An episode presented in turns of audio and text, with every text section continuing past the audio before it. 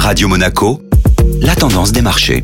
La tendance des marchés chaque matin avec la Société Générale Private Banking et aujourd'hui on retrouve Laura Guial. Bonjour Laura. Bonjour Julia. Et c'était un lundi dans le vert sur les marchés actions. La tendance haussière s'est poursuivie dans un volume d'échanges faible en cette période estivale et dans l'attente des chiffres de l'inflation outre-Atlantique qui seront publiés demain. Cette publication pourrait être déterminante pour les acteurs de marché et permettre d'en savoir plus sur les prochaines décisions de la Réserve fédérale américaine. Les chiffres de l'emploi américain de vendredi ont clairement rassuré les investisseurs sur la croissance des États-Unis D'ailleurs, l'indice US S&P 500 a démarré la semaine en légère hausse, en gain de 0,5% à clôture européenne. En Europe, l'indice Stock 600 a quant à lui enregistré une hausse de 0,75%, portée par le commerce de détail. Le titre Inditex, maison mère de Zara, termine en tête de ce secteur à plus 4,4%. Bonne journée à tous.